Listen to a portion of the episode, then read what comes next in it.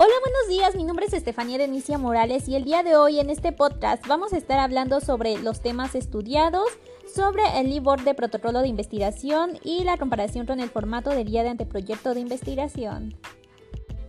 Ambos tienen mucha similitud como es el título, el índice, el marco teórico, planteamiento del problema, la hipótesis que es muy importante en la investigación, la justificación, los objetivos, la metodología o el marco metodológico, el cronograma de actividades, bibliografía y los anexos. El libro también cuenta con una introducción y con resultados esperados y una conclusión, en tanto el formato guía ante proyecto de investigación cuenta con tema y pregunta de investigación.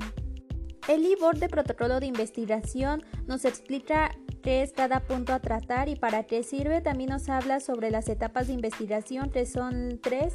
Uno, la planeación, dos, ejecución y tres, la evaluación. También está muy específico lo de la clasificación de las variables por medición, por naturaleza y por relación. También nos muestran los diferentes tipos de estudio. El formato de guía de anteproyecto de investigación, este también nos describe muy explícitamente cómo se va a ir elaborando cada punto ya mencionado y nos muestra ejemplos al igual que también habla de las variables. Esto ha sido todo por el podcast del día de hoy, espero que les haya gustado y nos vemos en el siguiente podcast con Estefanía Denicia Morales.